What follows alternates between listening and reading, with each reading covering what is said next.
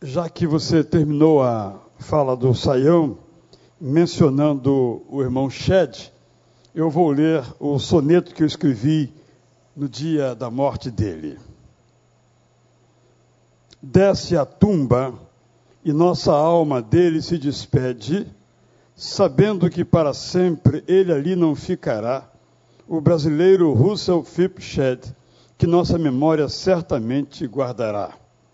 Das cidadanias de três pátrias, uma lhe escolheu, mas esta agora lhe foi pelo Pai retirada, ao lhe abrir sorrindo o portão da última morada.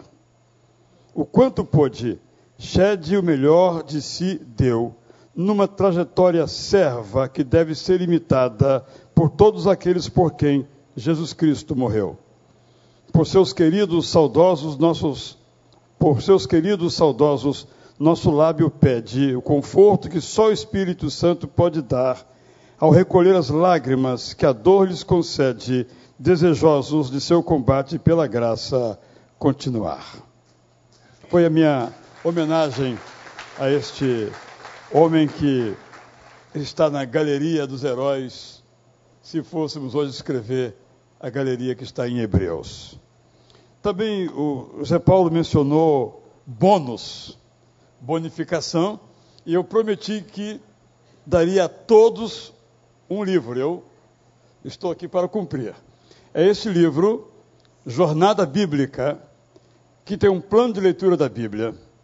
Você ignore o aspecto da data, porque cada um tem o seu calendário pessoal, mas aqui para cada bloco sugerido para cada semana, eu faço uma introdução.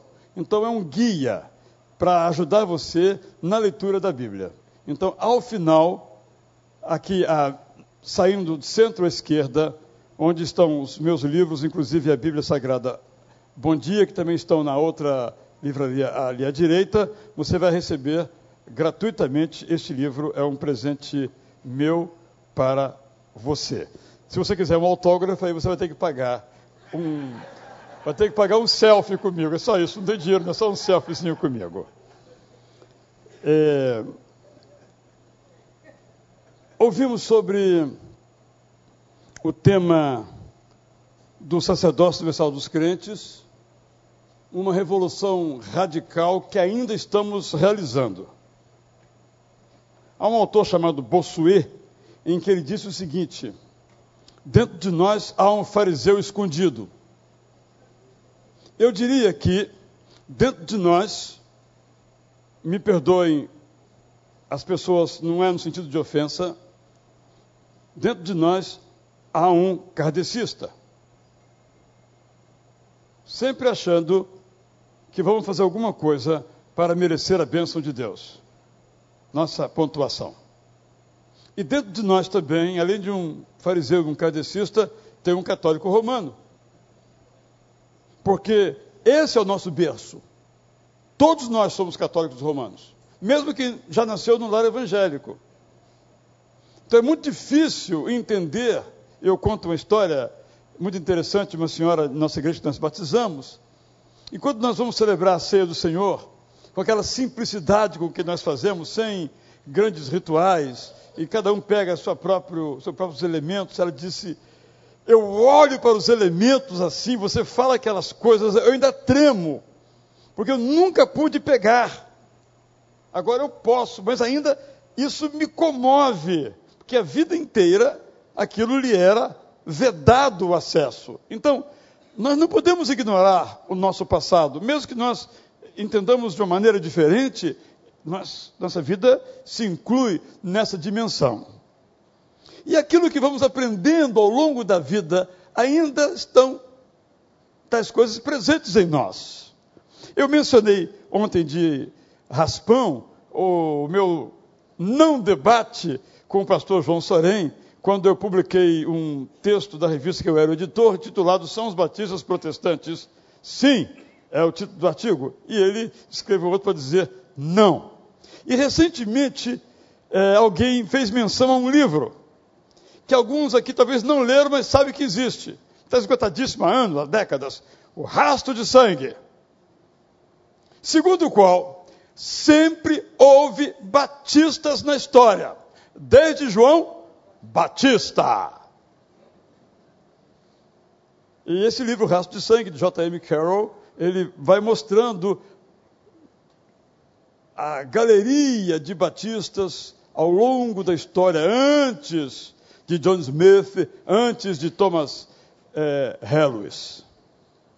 E eu disse também ontem que história não se faz com fé, história se faz com documento. Então, só para recordar, alguns autores mencionam a existência de três teorias sobre o surgimento dos batistas. Uma chamada teoria JJJ.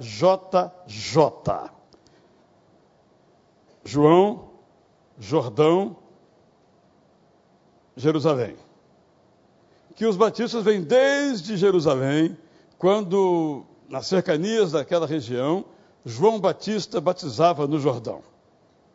Teoria de JJJ, ou sucessionismo batista. Há um sucessionismo católico romano que diz que o Papa de hoje herda da sua unção do Papa anterior, que por sua vez foi do Papa anterior até chegar em Pedro e em Cristo. E há um sucessionismo batista, já mencionado, e há um sucessionismo, um sucessionismo pentecostal. O livro Testemunho dos Séculos, de Emílio Conde, diz exatamente assim: os pentecostais começaram em Jerusalém, Atos capítulo 2. E procura mostrar que ao longo da história sempre houve pentecostais. Não foi em Belém, em 1910, que surgiu a Assembleia de Deus. Foi tudo muito antes. Mas sabe por que existe o sucessionismo batista? A história, os músicos vão gostar. Quando John Wesley começou a evangelizar nos Estados Unidos, ele que estava fundando o metodismo, ele trouxe algumas coisas que os batistas não tinham. Ele trouxe a música, o barulho para o culto. A música ou o barulho? E aí, os metodistas começaram a crescer muito, pela palavra muito eficiente, poderosa, dedicada do, do Wesley, mas também por causa da música. A música é uma desgraça. Estão me entendendo, né? Sempre atrai gente, né? De todos os estilos. Os batistas, que eram os líderes em termos quantitativos, perceberam que iam ficar para trás e ficaram para trás. Então, eles fizeram duas coisas. A segunda foi a seguinte: vamos botar música também. Pronto, os batistas começaram a usar música, aí começaram a ter instrumentos, coro, final do século XVIII, a igreja de Filadélfia, e aí se igualaram. Mas fizeram uma outra coisa. Encontrava metodista e perguntava assim: Você veio de onde? Quem fundou a sua denominação? John Wesley. O cara falava orgulhoso. Nós. Foi Jesus. Nós somos melhores do que vocês, chegamos antes do que vocês. Então, é aí que surgiu, na rivalidade, o sucessionismo batista. Porque até o século XVIII não havia em nenhum livro de história dos batistas a ideia de vinda desde os tempos do Rio Jordão foi só com Orchard, que escreveu um livro por volta de 1748, que essa ideia aparece.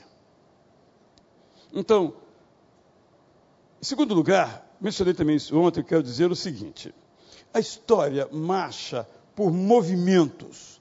Quando falamos de um Lutero, Lutero não é um extraterrestre que inventa 95 teses, ou inventa os chamados princípios da reforma, que estão aqui em várias línguas é, demonstrados. Lutero é fruto de sua época. Como eu disse ontem, ele é o ponto elevado de um iceberg. Ele catalisou dimensões profundas da alma humana que queria uma revolução espiritual. E ele liderou, sem querer, involuntariamente, esta revolução espiritual. Um homem que tinha as características que ele tinha, bem similares à de Pedro, aquele homem corajoso que dá um passo à frente, diz: Varões israelitas, vocês mataram o Messias.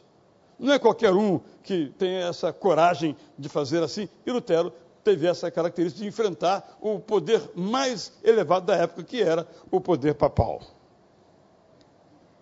Como eu disse ontem, essa ideia de Lutero, que o pastor Saião destacou aqui, dessa liberdade individual, dessa autonomia do indivíduo, foi ganhando toda a Europa. Entre os países onde ela se instalou, estava a Inglaterra. Por razões muito dolorosas, muito escusas, como nós conhecemos desde os livros didáticos, Henrique VIII liderou então uma reforma que para ele tinha outras finalidades. Mas é muito difícil julgar o que, vai na cabeça de reis e presidentes. Isso sempre foi assim. Porque eles sempre lidam com a plateia. Nunca sabemos o que ele pensa, o que ele sente. Isso é normal em qualquer político, em qualquer época. Mas a partir daí, sobretudo pela influência não de Lutero, mas de Calvino, surgiu dentro dessa igreja, chamada Igreja da Inglaterra, Igreja Anglicana, que se rebelou contra Roma por razões que não vem ao caso aqui, já mencionei, surgiu um grupo que queria purificar o anglicanismo, a igreja inglesa. Daí o nome de puritanos. Os puritanos, alguns eram conformistas, isto é, queriam fazer uma revolução ficando dentro da igreja. E outros queriam fazer uma revolução do lado de fora da igreja. Eram os não conformistas ou separatistas. Estamos vivendo uma época, recorta-se de ontem, do cuius regios, cujos relígios. Tal rei, tal religião, ou o povo seguirá a religião do seu rei. Era o espírito dominante, era a regra dominante. Eis que surgem então os separatistas, os não conformistas. Um deles muito conhecido no mundo inteiro, talvez o autor que mais livros vendeu no mundo, depois da Bíblia, que é o autor de O Peregrino, John Bunyan. Há uma discussão muito grande se ele era batista. Alguns acham que sim, outros acham que não, mas com certeza era separatista. Por que ele foi preso? Ele foi preso porque achava que para ser um pregador não tinha que ter licença do Estado. Para entendermos como algo hoje tão é, claro, comum para nós, era algo novo, novíssimo, revolucionário. Na Inglaterra, então, final do século XVI, 1549, é a primeira confissão de fé congregacional, 1589, sai uma outra declaração de fé, que era a maneira das pessoas colocarem os seus pressupostos, vão surgindo comunidades. Não tinham templos. Pessoas se reuniam em casas, em escolas, em salas, Algo muito similar ao que vem ocorrendo também no século XX. Comunidades separatistas perseguidas pela igreja anglicana, barra Estado inglês, Estado anglicano. Em 1608, uma dessas comunidades separatistas, perseguida acha que deve se mudar para Amsterdã, que sempre foi e até hoje é o lugar por excelência da liberdade. A terra também de Jacob Arminius, o arminianismo. E essa comunidade que migra para a Holanda, para Amsterdã, é uma comunidade que começa a desenvolver alguns valores que os colocariam na história do movimento batista. Mas eram batistas gerais. Batistas gerais eram aqueles que criam que a salvação era para todos que creem. E os batistas particulares eram aqueles que criam que a salvação era só para aqueles que foram predestinados para a salvação. Esse tema, até hoje, está completamente na pauta das discussões. Se somos ou não duplamente predestinados. É um assunto que ainda encontra discussão e quem se interessa por, interessa por esse assunto, eu ministrei em nossa igreja uns seminários de teologia e tratei durante três domingos sobre a questão da predestinação e terminei lendo um artigo de um pastor presbiteriano da Tijuca, já falecido, que, ao meu ver, resolveu completa e absolutamente a questão de modo indiscutível. Está no meu site, você pode ler, prazerdapalavra.com.br, procure de algum modo que você vai encontrar. Ao longo da história, só para lembrar, esse assunto nunca foi resolvido pelos batistas. E, como eu também mencionei ontem, muito estranhamente, os batistas gerais, que em tese tinham uma teologia mais abrangente, desapareceram.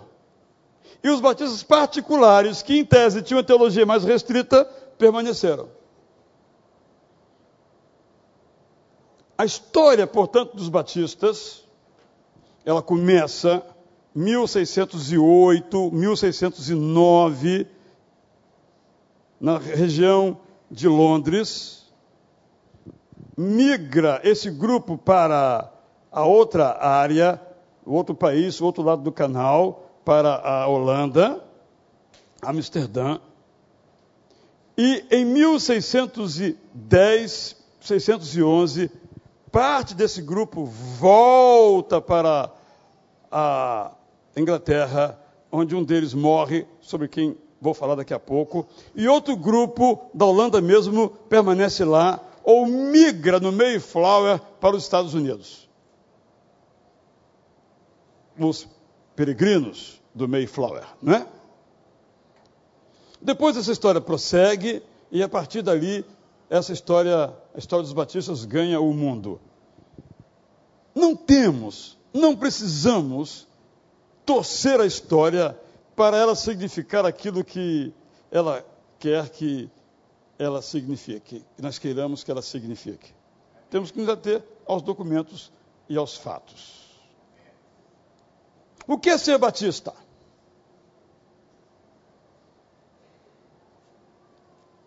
Batista é aquele que batiza por imersão. Não distingue os batistas, porque os assembleanos também. Mas os assembleanos vieram dos batistas. Ok. O que distingue ser batista é, entre outros aspectos, a confissão de que uma igreja é uma comunidade voluntária de regenerados. Esse é o ponto essencial. É uma comunidade voluntária, isto é, voluntariamente formada de pessoas regeneradas, vale dizer, de pessoas adultas. Isso é a marca teológica distintiva do que é ser batista. Isso tem permanecido.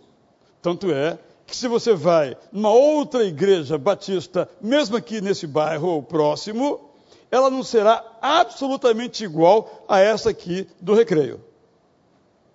Porque os irmãos se reuniram e dentro da sua tradição, da tradição batista, conceberam uma maneira de ser que não será a mesma maneira do outro, porque aqui é uma comunidade voluntária de pessoas regeneradas.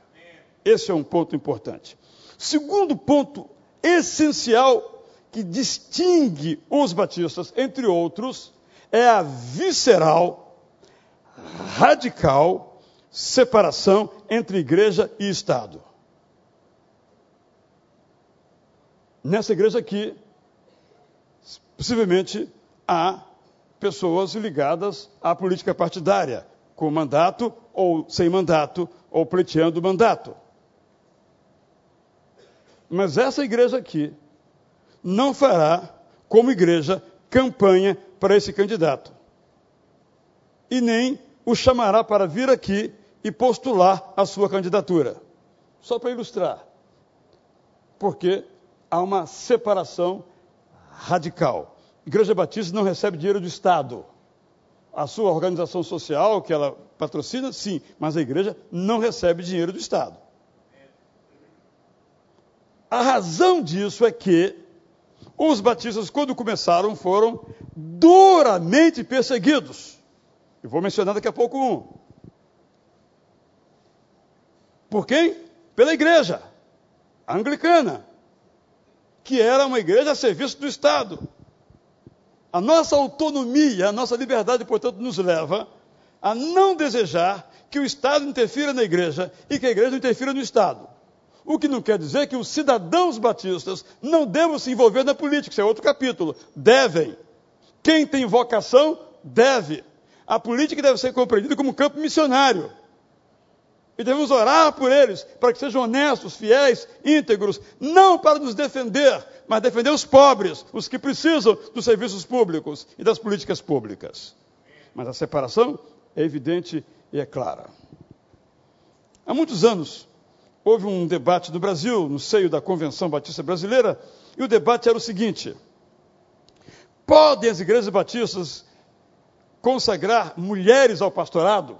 Podem as igrejas batistas ter mulheres pastoras? E a cada assembleia o tema se acalorava. E eu dizia: só tem uma resposta possível.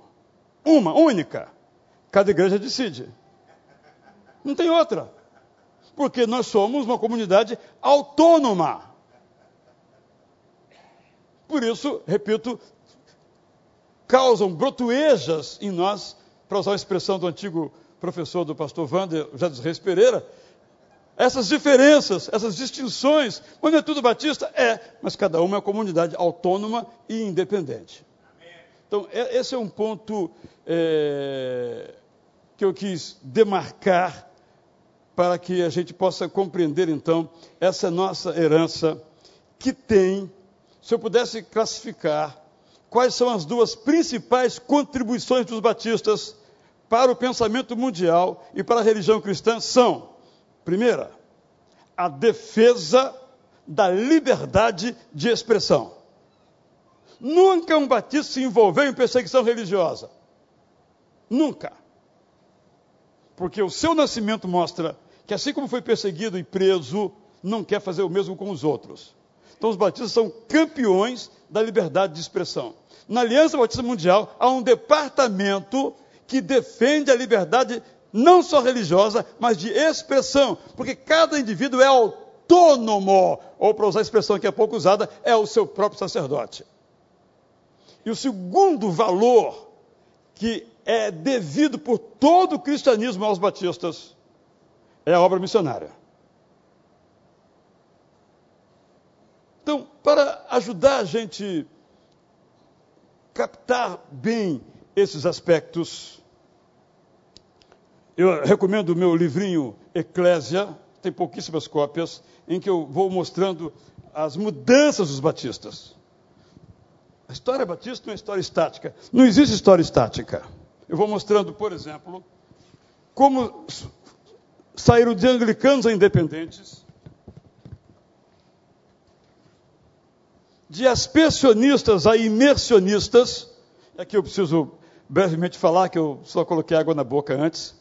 Então, os batistas se reuniam na, em Amsterdã, 1611, e a leitura da Bíblia, a leitura da Bíblia levou aquela comunidade, sobretudo o seu líder chamado John Smith, com W e TH, um Smith um pouco diferente com o do W, a desejar o batismo por imersão, porque ao ler o Novo Testamento entendeu que se a palavra baptizo é imerjo, mergulho, ele foi aspergido, logo não fora batizado. O problema era que ninguém batizava por imersão. Não existia batismo por imersão. Nenhuma igreja fazia. Mas, dois dos líderes dessa igreja, John Smith, primeiro se auto-batizou. E ficou em crise o resto da vida. Vale ou não vale o meu batismo? Ficou tão em crise que pediu para se unir aos menonitas. Uma história interessante. É... Mas dois pastores da igreja começaram a viajar pela Europa em busca de algum grupo, de alguma comunidade, muitas, como eu disse, havia, havia que batizasse por imersão encontraram os chamados colegiantes. Um grupo de, chamaríamos de Anabatista, foram lá batizados, voltaram e batizaram a sua comunidade, cerca de 34 pessoas. Mas isso se deu em 1644. 30 anos, portanto, resumidamente, é, do nascimento da comunidade em Amsterdã. E o nome Batista surge em 1654, o nome Batista. Quando alguém escreveu um livro sobre a história dizendo esses erroneamente chamados de batistas. Aí ficou. É igual apelido, né? Dão meu apelido. Se reclamar, você está frito, vai colar para o resto da vida e você vai ser o que você não gostaria de ser. Isso eu mostro, tudo muito breve, dois, três parágrafos aqui é, neste livro. E de perseguidos a defensores da liberdade religiosa para todos. Eu vou destacando então as dez diferenças, dez mudanças de isolados a cooperativos. E é o último, é, mulheres de auxiliares a pastoras. Hoje temos muitas mulheres pastoras no Brasil. Graças a Deus. Imagine você que você viva num lugar onde não há liberdade de expressão, em que você é obrigado a cultuar numa certa igreja, e se você faltar a um domingo daquela igreja, você pode ser processado e preso. Imagine uma igreja em que aquilo que você pensa, aquilo que você crê, é dado, é determinado pelos decretos que o rei faz ou sanciona, chancela. Imagine que nessa igreja você pode ler algo na Bíblia e ter uma percepção diferente do que a sua igreja a que você pertence crê, e você não pode expressar isso. Imagine você nesse lugar, sem ter uma outra para onde ir, ali então você poder cultuar. Um desses homens se chamava Thomas Helwys cuja foto nós vamos agora então ver. Thomas Helwys escreveu o primeiro livro da história do pensamento cristão, corrijo-me, primeiro livro da história do pensamento ocidental em defesa da liberdade de expressão. O que ele disse, vou ler uma frase dele aqui, para nós hoje é banal. Ele diz o seguinte: se os reis fossem verdadeiros súditos, eles saberiam que a religião dos homens diante de Deus é um assunto entre Deus e os homens. O rei não responde pelas pessoas e não pode julgar entre Deus e o homem. Foi preso e aos 40 anos morreu na cadeia. Thomas Harris Batista.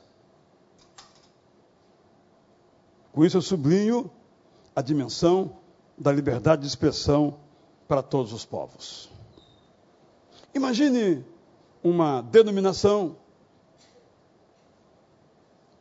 em que, lendo Mateus 28, 19 a 20, você que é professor ou exerce uma profissão de sapateiro, considerada uma profissão humilde, descobre que a sua igreja só evangeliza o país onde vive que a sua igreja não obedece ao mandamento. ir por todo o mundo, fazendo discípulos entre todas as nações, ensinando-as a guardar todas as coisas. A sua igreja, a igreja desse homem, estava circunscrita à Inglaterra. Esse homem, então, um dia se levanta com a Bíblia aberta e diz: Nós temos que evangelizar os pagãos, assim chamados à época. Então levanta-se um na comunidade e disse: Jovem, sente-se. Se Deus quiser salvar os pagãos, não vai usar a mim e nem a você. Sente-se. Porque aquela igreja era batista, mas era batista particular. Acreditava aquela igreja que seriam salvos aqueles que tivessem sido previamente predestinados, eleitos. Se alguém pregar, vão se converter. Mas se não pregar, Deus vai dar um jeito e vai também salvá-los não precisa fazer obra missionária. Esse homem se chamava William Carey. Uma história notável. Mas ele termina a sua história, mas antes fazer só uma menção, a vida familiar dele, em que a esposa sofreu de uma doença incurável à época, depressão, ou talvez algo mais grave ainda.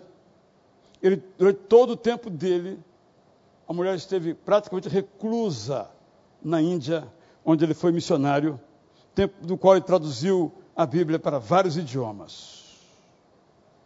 Depois ele ficou famoso, rejeitado, jovem sente-se, ficou conhecido como Doutor Carey.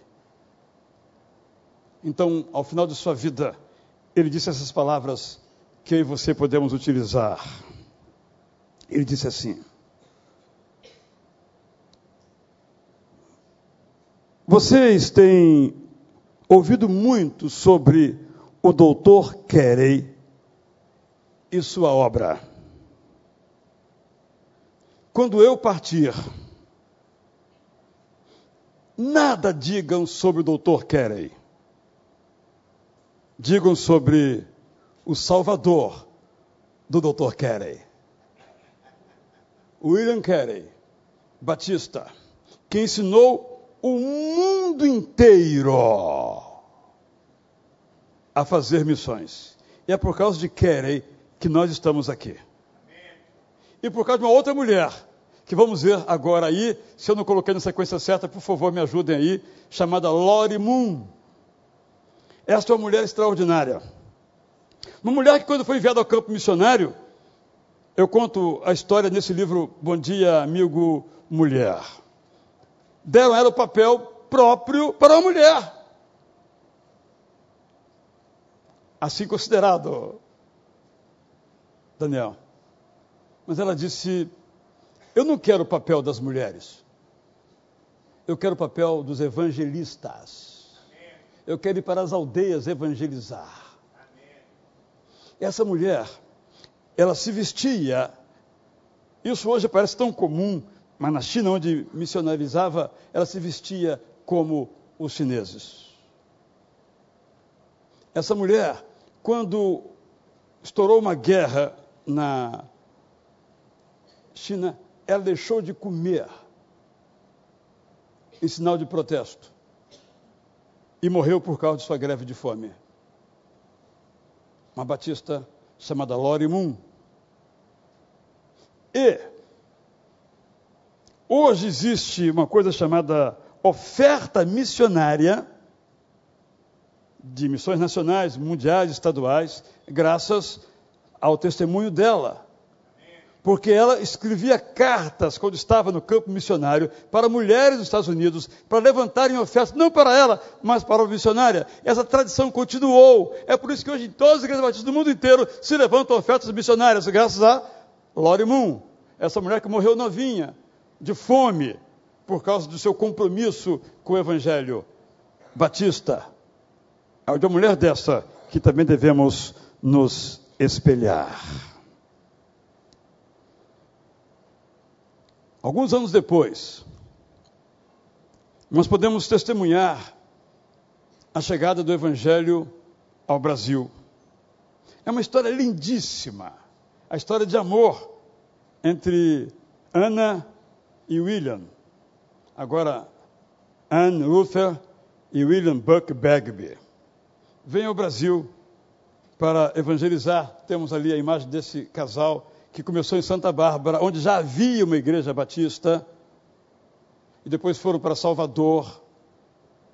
E ambos escolheram o Brasil quando eram namorados, sem que um soubesse disso, porque era namorado por carta, coisa distante, antigamente era assim. E ambos, ela, no caso, tinha chamado para a China. Mas ela disse que Deus um dia lhe falou o coração que ela devia vir para o Brasil. Só isso. Então ela conheceu o William. Vieram para o Brasil aqui chegando em 1881, 82 e fundaram essa igreja batista em Santa Bárbara, americana, interior de São Paulo. Daí surgiu a primeira da Bahia e depois aqui a primeira do Rio de Janeiro. E os batistas são hoje cerca de um milhão e meio, começando ou recomeçando com este casal. Mostrar como a obra missionária é parte essencial de nossa experiência e de nossa vida. E dessa igreja, a igreja primeira, a Igreja Batista do Rio de Janeiro, um dia ela cantava à congregação uma música. E passou um homem pela rua, chamado Francisco, Francisco Fulgêncio Sorém. Ouviu aquela música na rua de Santana, onde se reunia a igreja, entrou, ouviu o evangelho, converteu-se, foi batizado, preparou-se e durante décadas foi o pastor da primeira igreja batista do Rio de Janeiro, sucedido pelo seu filho João Filson Sorém. A obra missionária, que é uma marca dos batistas, continua com outro casal que vamos ver, que talvez alguns aqui conheçam. Carlos Günther Krieger. Esse pessoal é muito bom. O pessoal da técnica aqui é fabuloso. Vou contratar para Itacuruçaba, deve ser muito caro, não dá para mim não. Esse casal aí, esse homem junto com a sua esposa, irmãos, dedicou mais de 30 anos. Você sabe o que vem a ser isso? para traduzir a Bíblia para o xerente, uma tribo em extinção. Mas Deus ama as tribos que estão crescendo e as tribos que estão sendo extintas, porque todos precisam do amor de Deus. Ele aprendeu aquela língua que não estava codificada, codificou a língua, criou a gramática da língua. E depois de 30 anos de trabalho intenso,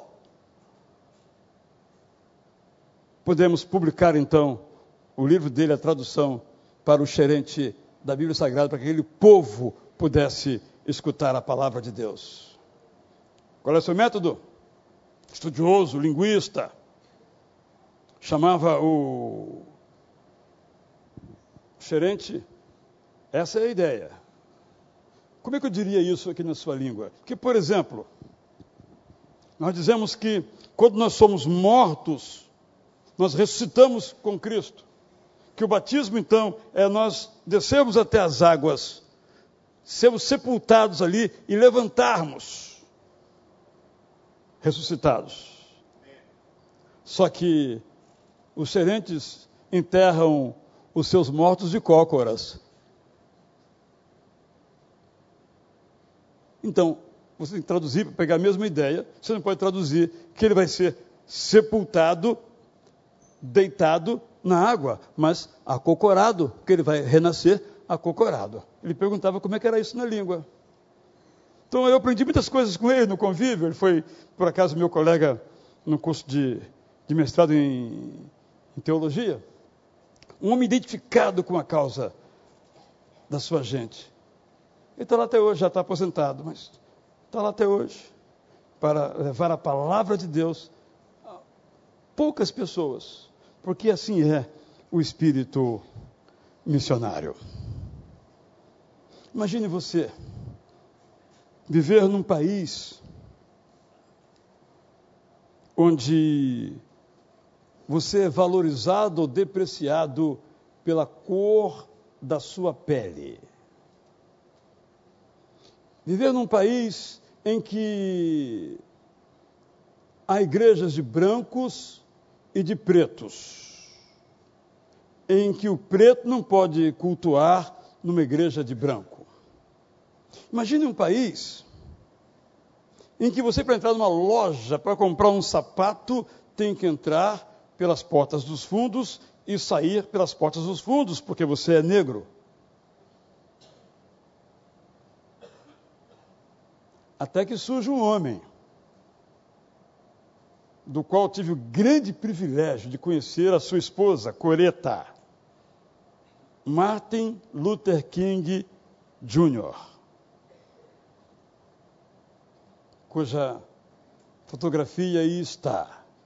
Eu, como uma homenagem, para destacar então a diversidade da experiência batista, a liberdade religiosa com Thomas Harris, o esforço missionário com Lori Moon e Bagby e Günther Carlos Krieger, mas também a defesa dos oprimidos, porque isso faz parte da identidade batista. Esse homem tinha um sonho. Em homenagem a ele, vamos rever esse discurso, talvez o mais poderoso discurso da história da humanidade.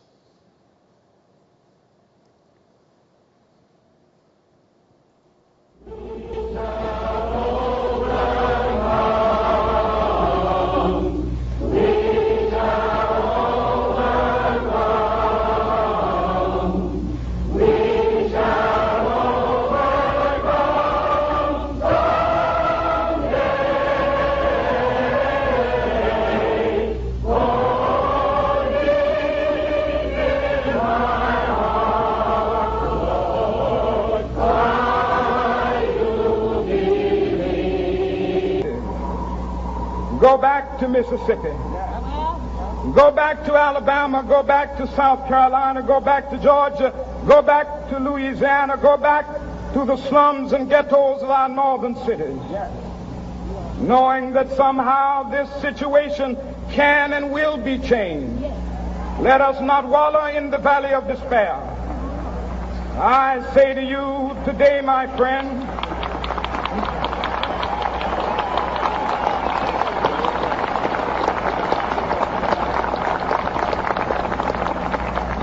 So even though we face the difficulties of today and tomorrow, I still have a dream. It is a dream deeply rooted in the American dream. I have a dream that one day this nation will rise up and live out the true meaning of its creed. We hold these truths to be self-evident that all men are created equal.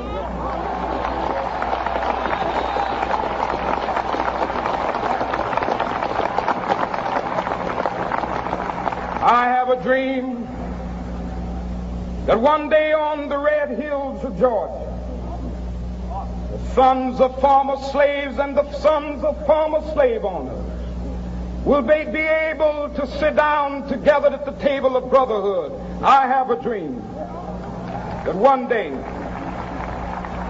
even the state of Mississippi, a state sweltering with the heat of injustice, sweltering with the heat of oppression, will be transformed into an oasis of freedom and justice. I have a dream My four little children will one day live in a nation where they will not be judged by the color of their skin, but by the content of their character. I have a dream today.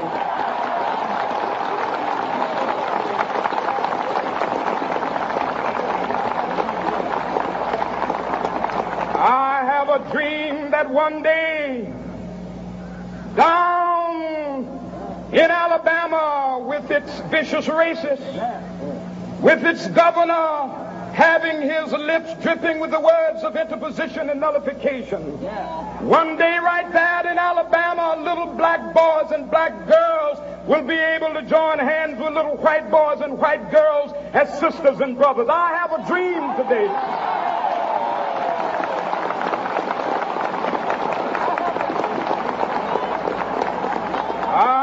A dream that one day every valley shall be exalted. And every hill and mountain shall be made low, the rough places will be made plain, and the crooked places will be made straight, and the glory of the Lord shall be revealed, and all flesh shall see it together.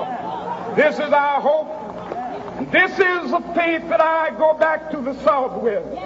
With this faith, we will be able to hew out of the mountain of despair a stone of hope.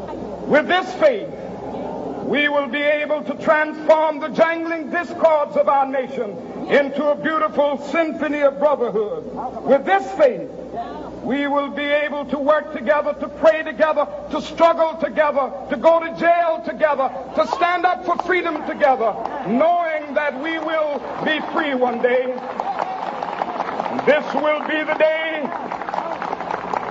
This will be the day when all of God's children will be able to sing with new meaning, My country tears of thee. Sweet land of liberty of thee I sing. Land where my fathers died, land of the pilgrim's pride. From every mountainside, let freedom ring. And if America is to be a great nation, this must become true. And so let freedom ring.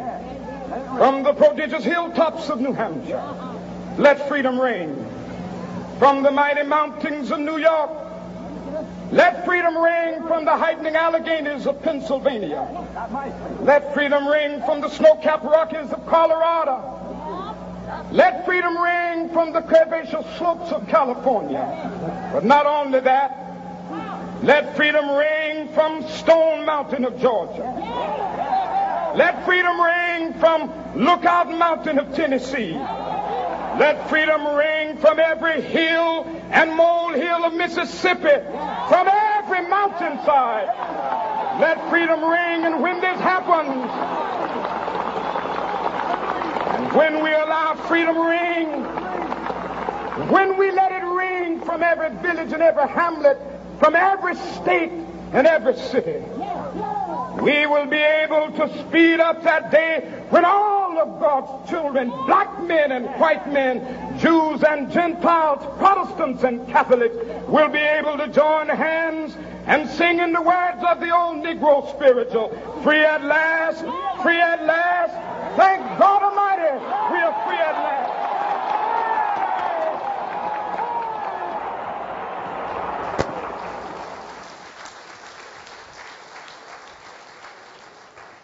Eu tenho dois sentimentos. Um deles que, como pregador, eu não prego nada quando ouço um homem desse. A segunda é que o Evangelho em carne e osso, em toda a sua completude, inclusive nas citações bíblicas. Poderosa essa palavra. E também do vaticínio do que aconteceria com seu, sua nação e com a própria vida dele no próximo vídeo que vamos ver agora mais curto seu último, infelizmente, discurso, uma vez que foi morto exatamente por causa daquilo que ele cria, um batista, Martin Luther King Jr.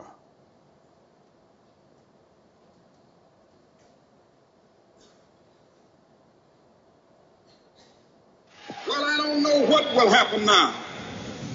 We've got some difficult days ahead. But it really doesn't matter with me now because I've been to the mountaintop. I don't mind. Like anybody, I would like to live a long life. Longevity has its place. But I'm not concerned about that now. I just want to do God's will. And He's allowed me to go up to the mountain. And I've looked over and I've seen the promised land. I may not get there with you, but I want you to know tonight that we as a people will get to the promised land.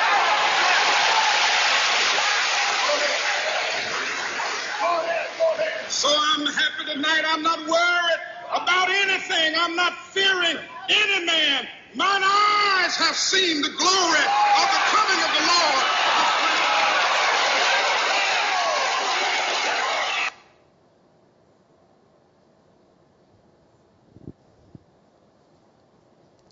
Com isso, então, eu pude mostrar que os batistas têm se destacado.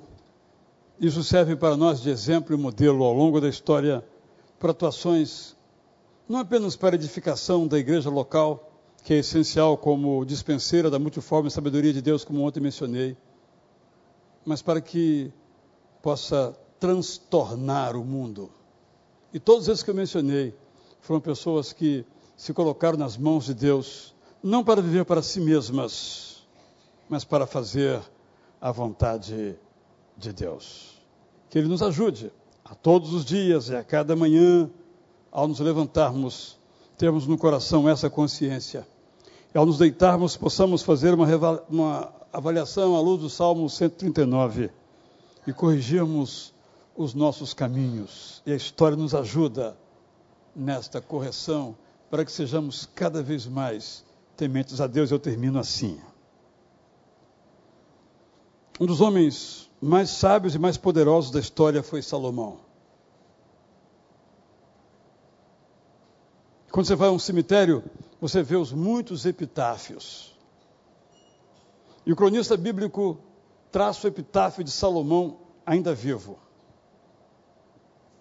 E diz o cronista bíblico: e o seu coração já não era mais inteiramente fiel ao Senhor. A minha oração é que até o final de minha vida eu possa reavaliar isso a cada dia. O meu coração seja inteiramente fiel ao Senhor.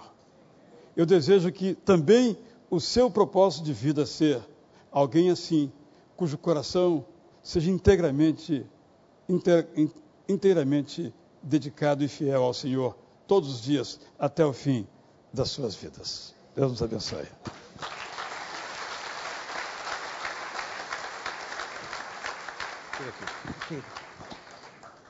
Eu queria só pedir mais um minuto seu. Eu estou num sentimento, nós estamos numa academia,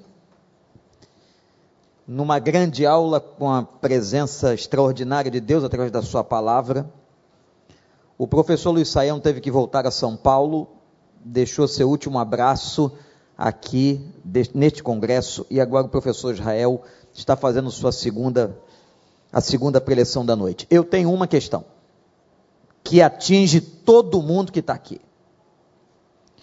Professor Israel, o senhor crê que nós estamos numa era pós-denominacional? E por que faço essa pergunta? Porque ninguém hoje está preocupado em que igreja está entrando. As pessoas chegam à igreja pela simpatia com o orador, se aquela igreja tem estrutura para a sua família, se atende à necessidade self-service de cada um. Ninguém está preocupado com o que aquela igreja crê, com o que aquela igreja postula, se ela realmente tem princípios bíblicos. As pessoas estão entrando. E será, professor, doutor, pastor, amigo, que nós estamos hoje diante de uma igreja mais rasa? de uma igreja que não se preocupa e não tem se preocupado mais com seus fundamentos, com a palavra? Será que nós não estamos precisando de uma nova reforma, de um novo Lutero, para que resgatemos postulados importantes que estabeleceram a reforma do século XVI? Em alguns momentos da minha pergunta, eu afirmei: mas a pergunta é para você, meu amigo. Estamos numa era pós-denominacional porque as pessoas estão entrando nas igrejas e não estão preocupadas com os fundamentos e com aquilo que aquela igreja acredita. Uma comparação, uma comparação aqui para quem é pai ou avô.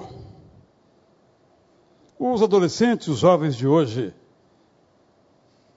ou de qualquer tempo, não tem nenhum interesse em conhecer a história da sua família. Acontece que ele é a história da sua família. Hoje houve um diálogo muito interessante. Minha filha não está ouvindo, porque ela está é, no avião viajando para outro país agora, então eu posso falar. Eu tenho as minhas características, algumas falsas, verdadeiras que me atribuem. Dizem que eu respondo ao WhatsApp de modo muito seco. Sim, não, ok. Dizem, perfeito, ótimo, excelente. É uma palavra só. E aí, eu pus uma pessoa que está até aqui hoje em contato com minha, esposa, com minha filha para, uma, para um diálogo em relação a um projeto que, em comum nosso. Aí ele disse assim, vindo para cá comigo, eu, dialogando com a sua filha, eu achei que estava falando com você. Porque ela responde igualzinho a você. E eu disse, eu mesmo tive que rever para saber se era ela que tinha falado ou se era eu.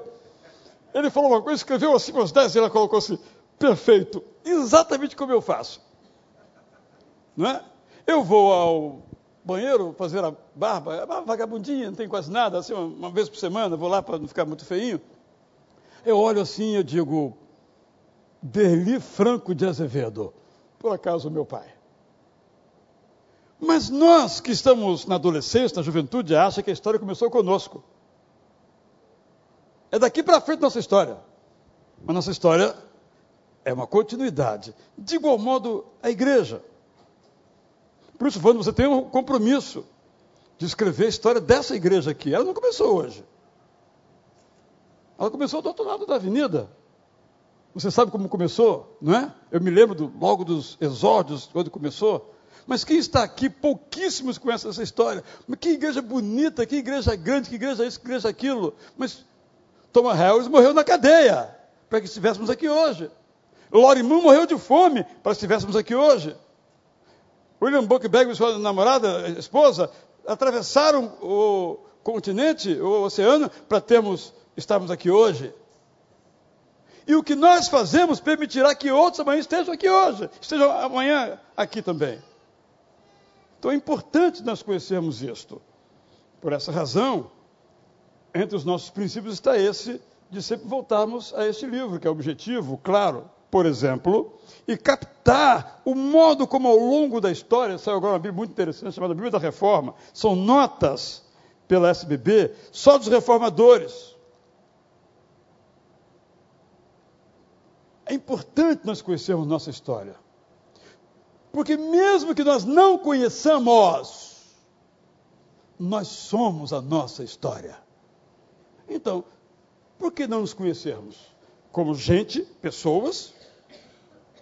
No meu livrinho chamado é, Algumas coisas sobre, não me lembro qual é o título, os Dez Mandamentos, eu uso honra teu pai e tua mãe e desenvolvo o seguinte princípio: ouça os mais velhos.